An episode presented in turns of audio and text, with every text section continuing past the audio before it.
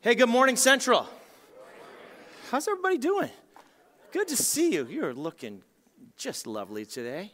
Uh, if you're watching us online via Facebook or our website or our YouTube channel or, or whatever means uh, of connecting with us this morning, we're glad you're here. Welcome to uh, Oakwood Chapel, the VIP section. Folks, we're glad you're here too. So this week, I had somebody stop into my office. If you've ever been to my office, you'll see um, a whole bunch of bookshelves. And, and this, this person said, Wow, you got a lot of books. And I was like, Yep. And then they were like, the, the question I knew was coming. And they're like, um, You read them? And I'm like, Nope. I mean, I read parts of them, some of them. Some of them I've read the back cover. Um, I, will get a chapter into a book, and I'm like, I think I get the gist of it. I think we're good. Because my attention span is too short to like read through an entire book. I'm more of like a magazine article length person. That's, you know, I mean, that's what is my, that's in my, you know, sweet spot.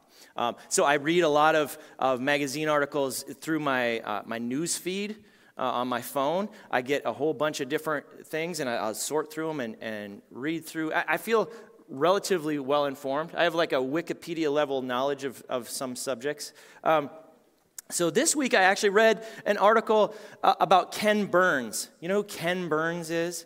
He's a filmmaker. He's, he's made 40 documentaries over the years. Uh, uh, and so he knows more about American history than, than probably anyone in this room. No offense, Senator Thune. Um, he, he just knows a lot. And so this is this what he said kind of stands out. Let me read a paragraph from this article, uh, and you'll see what I mean. It says this Ken Burns is scared about the future of America. His fear, palpable and hovering around the edges of many of the comments he makes, is terrifying. America is facing the greatest threat it ever has, period. Full stop, Burns says. COVID and the unique set of political problems we're dealing with have made it the fourth great crisis. The others are the Civil War, the Depression, and World War II. Well, that's a pick me up. This guy who knows a lot about American history is afraid. What about you? What are you afraid of? What, what keeps you up at night? Because there's, there's a lot of things that would fall into that category of stuff that makes us afraid, right? Maybe it's the economy, inflation, or, you know, the supply chain crisis, or the, the labor force issues. Maybe it's social unrest that we see everywhere. It's protests and violence and, and division. Or maybe it's something closer to home. You know, maybe it's cancer or divorce, addiction, debt. A lot of times we fear for our kids, right?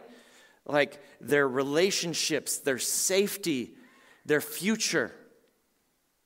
A lot of things make us afraid. And fear is a powerful motivator.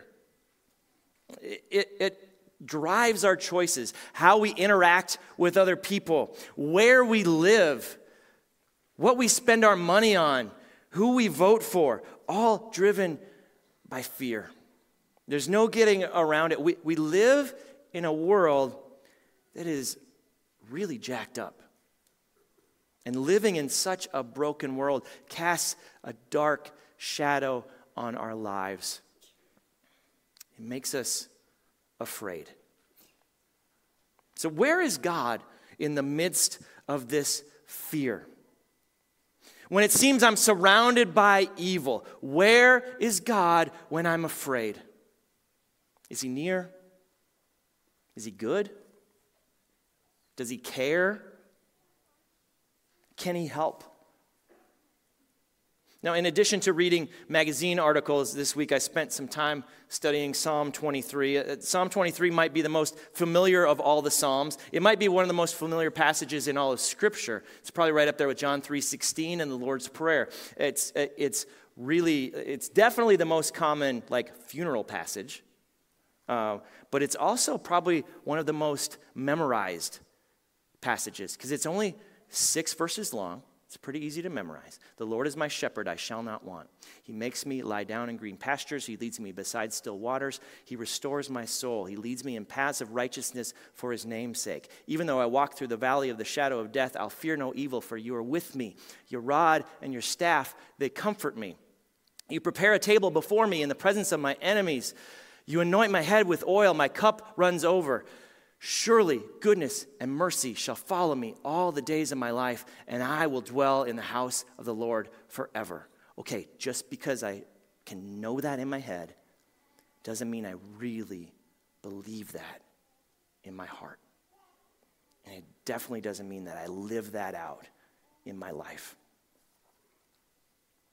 However, uh, in, in my opinion, this psalm expresses better than any other what is true about God and what can be true about us in the midst of our fear. And so we're, we're going to read this psalm together from a different translation, from the New Living Translation. So let's stand up and let's read Psalm 23 together. Go ahead and rise. Be up on the screen here. The Lord is my shepherd. I have all that I need. He lets me rest in green meadows. He leads me beside peaceful streams. He renews my strength. He guides me along right paths, bringing honor to his name.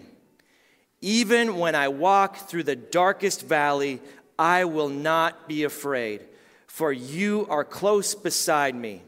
Your rod and your staff protect and comfort me. You prepare a feast for me in the presence of my enemies. You honor me by anointing my head with oil. My cup overflows with blessings. Surely your goodness and unfailing love will pursue me all the days of my life, and I will live in the house of the Lord forever. And now may the words of my mouth and the meditation of my heart be pleasing to you, my Lord, my rock and my redeemer. Amen. You can have a seat. Throughout Scripture, people are referred to as sheep. And correspondingly, God is referred to as shepherd. So, like in the book of Genesis, Jacob refers to the Lord as the God who has been my shepherd all my life. The book of Isaiah says, All we like sheep have gone astray. Jesus says it a lot. He, he says, I'm the good shepherd. I lay down my life for my sheep. Uh, his last, some of his last words to Peter are, Feed my sheep. And then later in his epistle, Peter instructs church elders to feed and care for the flock. Now, until about age 12, I lived on a farm, a little, little hobby farm. Uh, it wasn't anything like major. Like my dad always had a full time job to support his farming habit. Um, but uh, we got some photographic evidence that I actually lived on a farm. Go ahead. There it is. 80s haircut. Um, so that's me and my brother and my cousins and my border collie, smartest dog in the world, Smokey. We had a border collie because we raised sheep. Um, this next photo is a picture of my mom giving a tour uh, of our sheep barn to our city cousins. And this is where I began my career as a pickpocket. Uh, I'm rifling, rifling through my aunt's purse, um, probably looking for hand sanitizer because I was a horrible farm kid. I did not like to get dirty. That might have been the reason why we moved to town. Oh, anyway, I did manage to learn a few things about sheep growing up on this farm.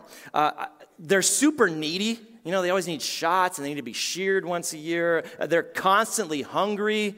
They're, they're vulnerable. They have really no means of self defense. Uh, they follow the crowd. They wander off really easily and get lost. Uh, they get themselves into all kinds of dangerous situations, mostly because they are unintelligent. And I, I, use that word because the last time I used the word S T U P I D, I got scolded by a four year old after church. So um, Not going to say that. Uh, do, you, do you need proof of sheep's lack of brain power? Watch this. Вверх потянись. Ой, умничка, Риад, умничка. Ногу не сломай. Умничка. А Буш, отойди. Нет, сам. Он боится и так нас. Отойди. Нет, пойдем. А Буш, отойди. Нет. Потяни сейчас сам. Вверх потяни. Ой, умничка. Риад, умничка. Ногу не сломай только ему. Умничка, умничка. За обе ноги. Молодец, Риад. Умничка. Yay. Умничка. Все, Wait for операция it. удалась. Oh, yeah. Five stars.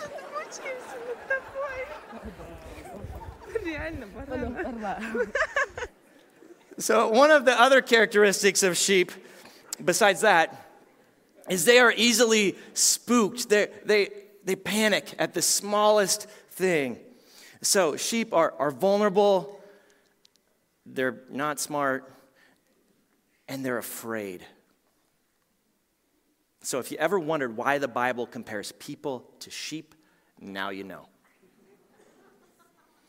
Often, uh, especially in the Old Testament, kings and other leaders were given the role of shepherd over God's flock, over the people. And more often than not, uh, they did a really poor job.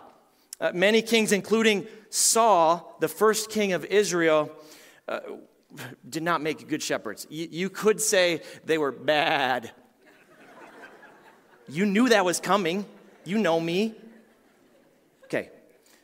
So David was literally a shepherd as a boy. Uh, but then he, he became Saul's personal musician because he was pretty good on the harp. And then he became Saul's armor bearer. And then, in my favorite story in the Old Testament, David killed Goliath, the Philistine giant. And he became so popular in Israel that Saul felt compelled to make him in charge of the entire army. He became the general. Even though David went on to marry Saul's daughter and then became best friends with Saul's son, Saul got super jealous to the point where he plotted to kill David. And so David had really had no choice but to flee to enemy territory. King Saul, the shepherd of the people, was going to slaughter his most valuable lamb. And in the midst of this turmoil in his life, David writes a song Psalm 23. We're going to go through it stanza by stanza and just see exactly what he says. He starts out just by saying, The Lord is my shepherd. Not Saul, you know, not some jealous psychopath. He's not my shepherd. The Lord is my shepherd, the creator of the entire universe, who is both all powerful and all loving. He is my shepherd.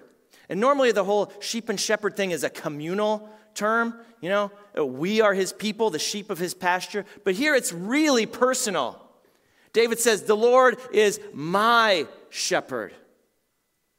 Can you say that this morning and mean it? Can you speak it truthfully? The Lord is my shepherd. So what? He's your shepherd. So, so I shall not want. This means that he gives me everything I need. It, it doesn't mean I, I- there's nothing that I, that I don't want, that he gives me everything. It, it means that I shall not be in want. It means I have all that I need. I, I lack nothing. And the rest of this psalm is, is simply an expansion of this concept of the Lord's generosity to David. He says, He makes me lie down in green pastures. He leads me beside the still waters. In his book, Life Without Lack, Dallas Willard explains how this is a message of contentment. He says this What kind of sheep lies down in a green pasture? Sheep that has eaten its fill. If a sheep is in a green pasture and she's not full, she'll be eating, not lying down. Likewise, a sheep that is being led beside still water is a sheep that's not thirsty. That's contentment. Do you know people who seem to never be content? Like there's never enough for them? Now, it's okay to like strive for excellence, to not settle for mediocrity. But sometimes this insatiable appetite for bigger and better, for the line graph constantly going up and to the right, this can be really unhealthy. I think John D. Rockefeller summed it up best. He said, How much money does it take to make a man happy? Just one more dollar.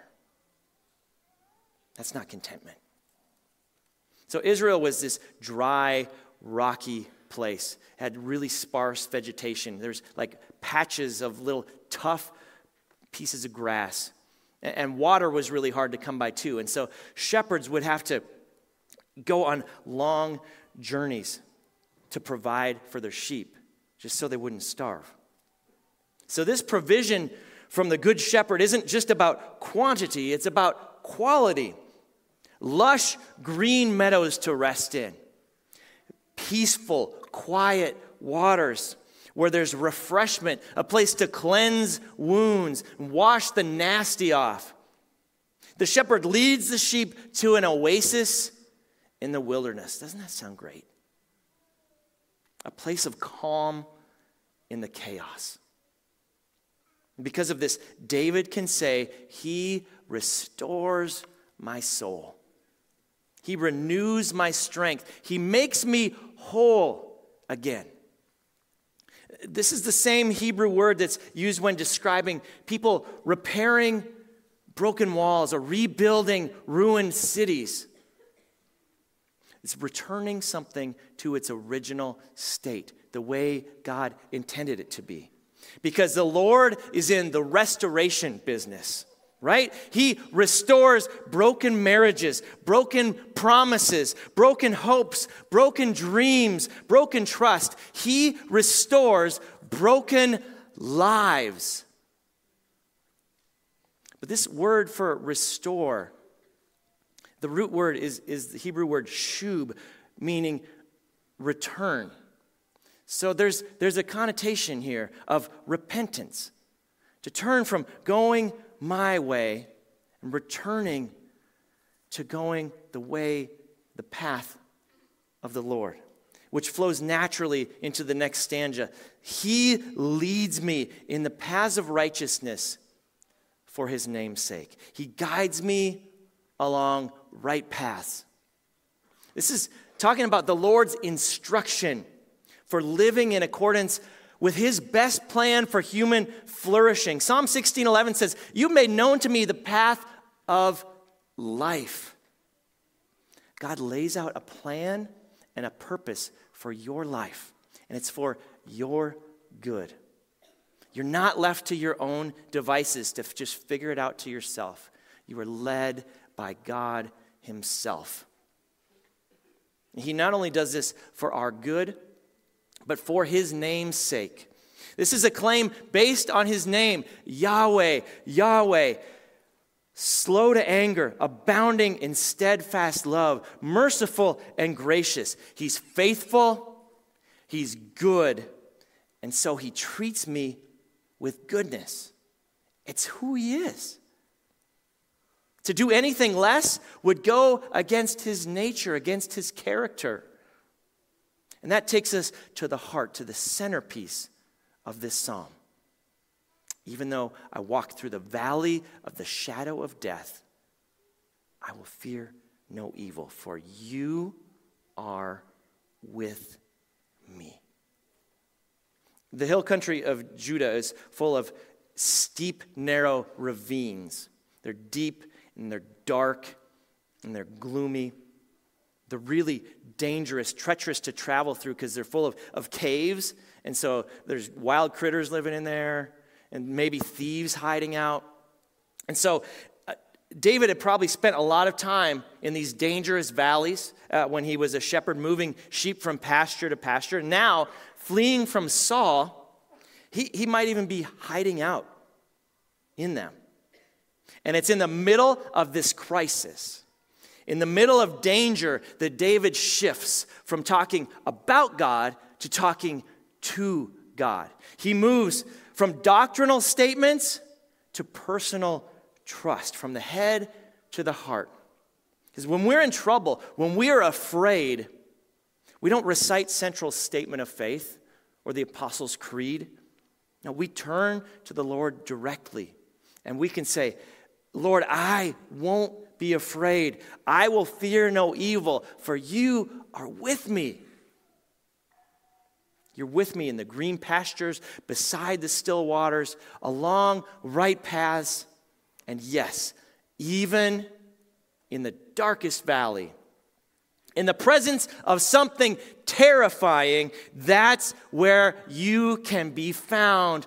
Lord, you are with me. Our confidence, our dependence, our courage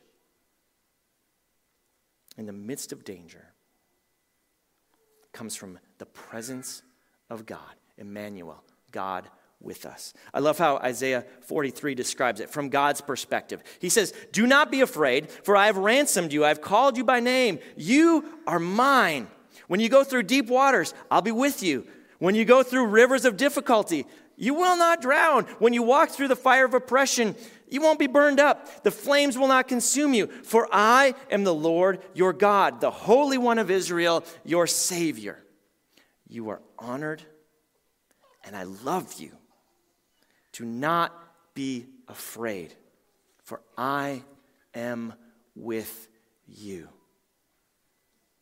We have nothing to fear because the Good Shepherd is with us. If you remember nothing else this morning, remember those four words You are with me. Now, being a shepherd himself, uh, David was really familiar with the tools of the trade. And so he says, Your rod and your staff, they comfort me. Now, a staff was just a shepherd's hook. Uh, so for, you know, hooking them off the, you know, when they wandered off the path, starting to fall down a hill, or prying them out of a trench, like we saw earlier. Uh, important tool. But the rod, the rod was like a billy club. The rod was a weapon to ward off predators. Because sheep are vulnerable, they really have no way of defending themselves. And that's important to remember. Author Skye Jethani explains why. He says this knowing that our good shepherd carries a rod also means that we don't have to. We can surrender our desire for vengeance and retribution to him. The comfort of the Lord's rod means we can release our anger, extend forgiveness, and trust that in time he will judge all things impartially and righteously. Are you feeling wronged, attacked, unjustly accused? Don't get defensive. Don't get even. Show that you have faith by trusting in God's timing and in God's justice. Take comfort and courage to know that your situation, your entire life, is in His hands. So, in the previous verse, David shifts from the third person talking about God to the second person talking to God. But here in verse 5, he completely shifts metaphors. He, God changes roles from shepherd to host. He says, You prepare a table before me in the presence of my enemies. To be invited to table fellowship, just like Anne beautifully described a few minutes ago, is to receive provision, acceptance, safety, and honor. So the, the Lord's Supper is often called the table. And it is all about communing with God. And so, this, this picture that David paints here of the Lord preparing a table is about intimacy, it's about being with Him. And the fact that this happens in the presence of enemies means that God doesn't just remove us from this broken world. This world is, is still not restored to the way He intends it to be, but the banquet He prepares for us, this provision, that he gives us isn't about escapism, it's not about fleeing from the world. He doesn't remove us from danger.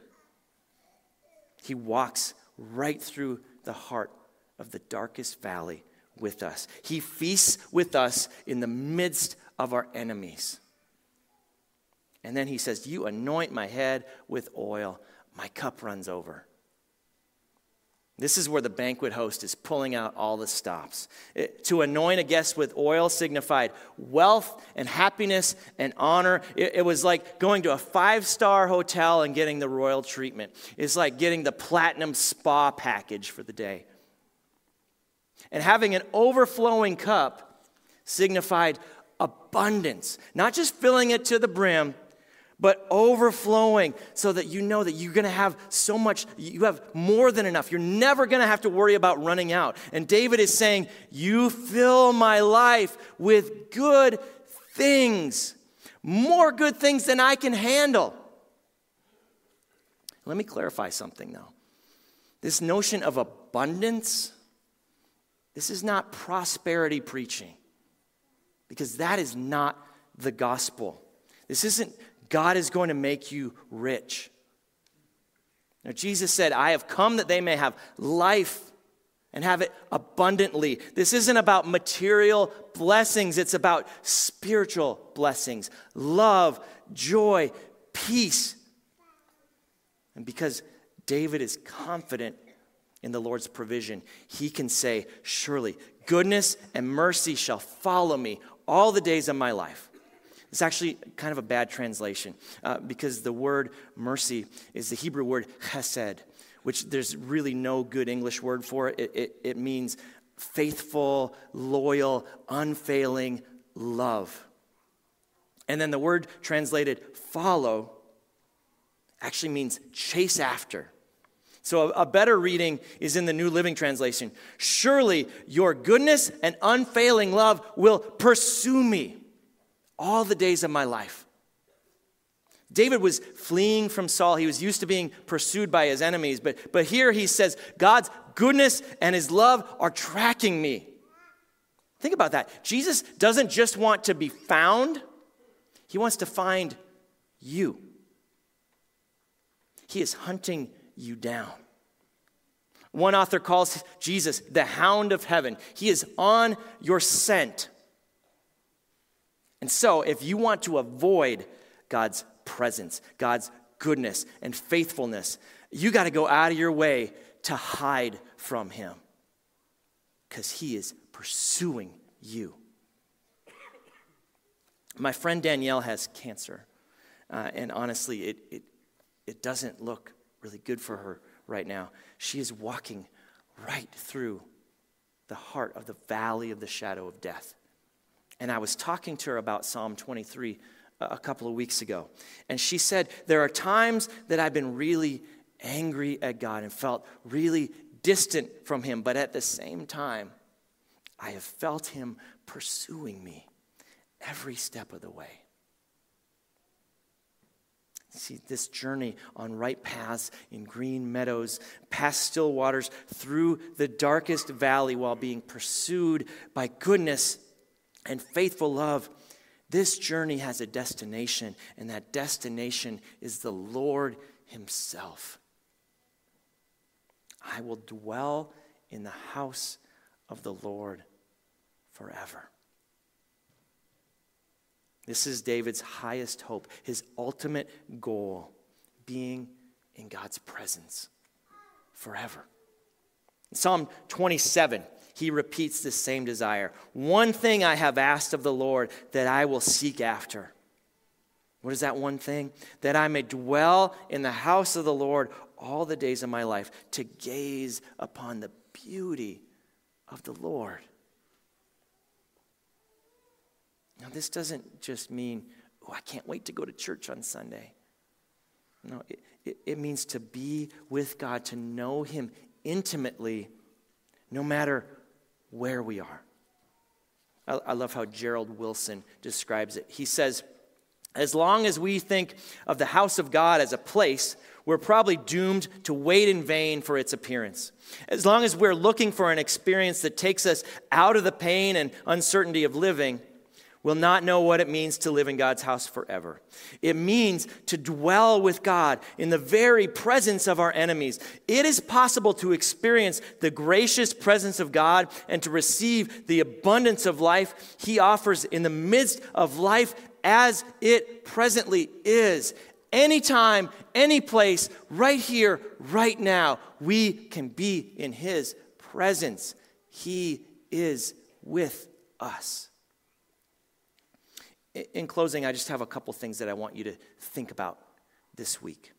Some questions for reflection. And I don't want you to, to, to just think about it, I want you to actually struggle with it. I want you to go to the Lord with it and ask Him to reveal to you through this, this introspection, through just wrestling through these questions. Okay, here's the first question Who or what are my enemies? Just like your cup is overflowing with good things that aren't primarily material, neither are your primary enemies flesh and blood. They're not people. No, your primary enemies are things like guilt, shame, fear, greed, anger, anxiety, lust. They're, they're things that are contrary to the Spirit, that are enemies of a life of joy and peace. What are your enemies? Identify them. Secondly, ask yourself do I really want the Lord's presence or just his blessings? When you seek satisfaction and contentment in God's blessings, your wants are only going to be satisfied temporarily, and then they're going to come roaring back stronger than ever. But when you seek satisfaction, not in the things God gives you, but in God Himself, when you turn your eyes upon Jesus, the things of earth grow strangely dim. Okay, third question that I want you to wrestle with How can I continually experience the Lord's presence? Maybe for you, it's, it's just spending more time reading His Word or it's being out in His creation. Maybe you need to look at situations and people, look for God's character to show up. Or maybe you need to look for situations and things that need the Lord, that need His justice and compassion and mercy, and then go serve those needs on His behalf. One really practical, easy way to do that is to go out to the table and sign up for Wheel Care for Ethiopia. That is a way of tangibly meeting someone's needs and experiencing the presence of God as you do so. Or maybe over the last couple of years, you dropped out of your life group or, or you discovered that you really like watching the service online and you, you really, it's a pain to come here in person all the time. So you've stopped participating in, in live corporate worship on a consistent basis. Maybe for you, it's time to come back, to re engage with people in person, to hear stories of, of God at work in their life, to be reminded of His care and His grace and His provision. Whatever it is for you, I really hope that you will experience His presence. So let's stand, and I want to read a few statements from this passage. And I want this to be our prayer. I want this to be true of you and of me today. May we be able to say without a doubt, Lord, because you are with me, I lack nothing. I will not fear. I will live with you forever. The Lord is my shepherd. He feeds me, He leads me, He protects me, He welcomes me, He honors me, He pursues me, He restores me. I have all that I need because all that I need